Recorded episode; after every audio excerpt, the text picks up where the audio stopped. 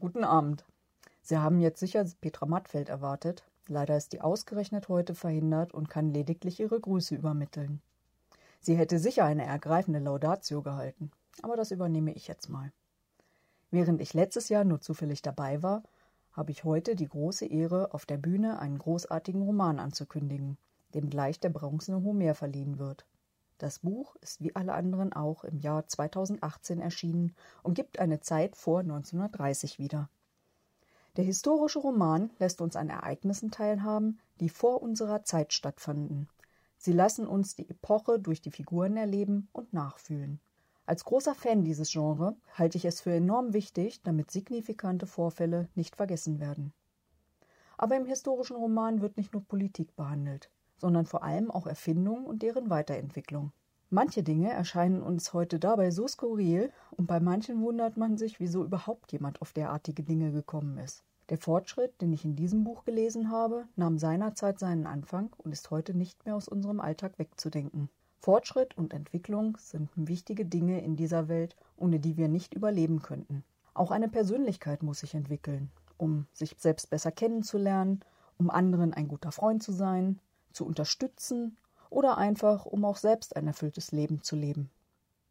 Diese Merkmale sind bei dieser Preisträgerin ganz besonders ausgeprägt. So, Jungs, ihr seid jetzt bei mir raus.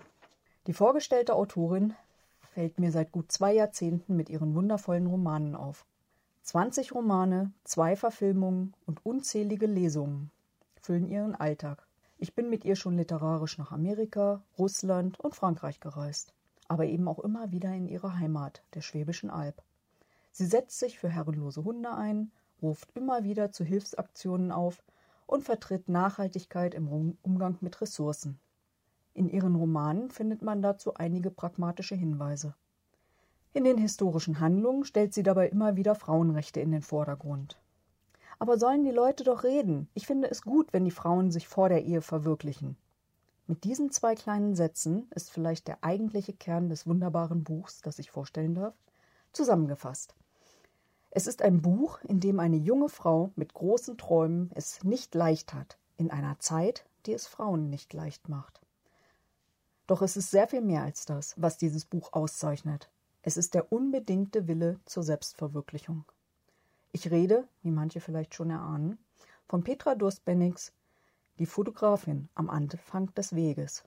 Die Protagonistin ist die junge Minna, genannt Mimi Reventlow, die einfach anders ist. Ganz anders als all die anderen Frauen im Jahr 1911, die sich scheinbar nur zu willig in die Rolle der Hausfrau und Mutter drängen lassen. Mimi will mehr. Sie will nicht nur den Erstbesten zum Mann nehmen und danach nur noch für ihn sorgen.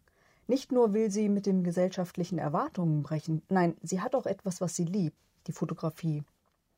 Kaum ein Beruf verspricht mehr Abenteuer und Freiheit als die des Fotografen.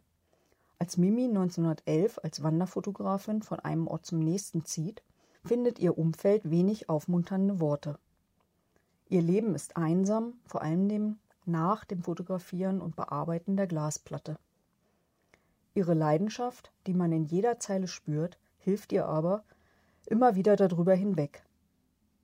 Für das Fotografieren nimmt sie das in Kauf. Nichtsdestotrotz bemerkt sie auch die Veränderungen in der Geschäftswelt. Hat sie endlich sich als Frau einen Namen in der Branche gemacht?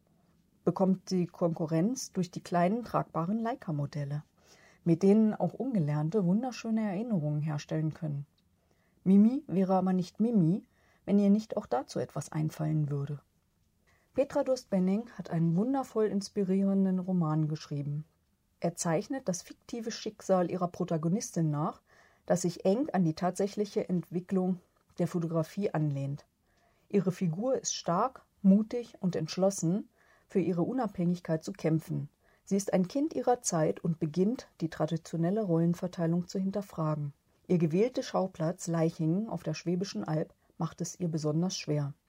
Durst-Benning schafft es damit, Zeitgeschichte und Gesellschaftsporträt in einer spannenden, lesenswerten Geschichte zu vereinen. Ist die heutige Gesellschaft denn so viel anders? Träumen wir nicht alle davon, etwas für uns selbst zu tun? Genau dieser Punkt macht dieses Buch für mich so großartig. Ein bisschen Mimi steckt doch in allen von uns. Und genau daran erinnert uns Petra Durst-Benning so gekonnt. Um es mit Mimis Worten zu sagen, Ich bin Fotografin. Wie man einen Haushalt führt, habe ich nie gelernt.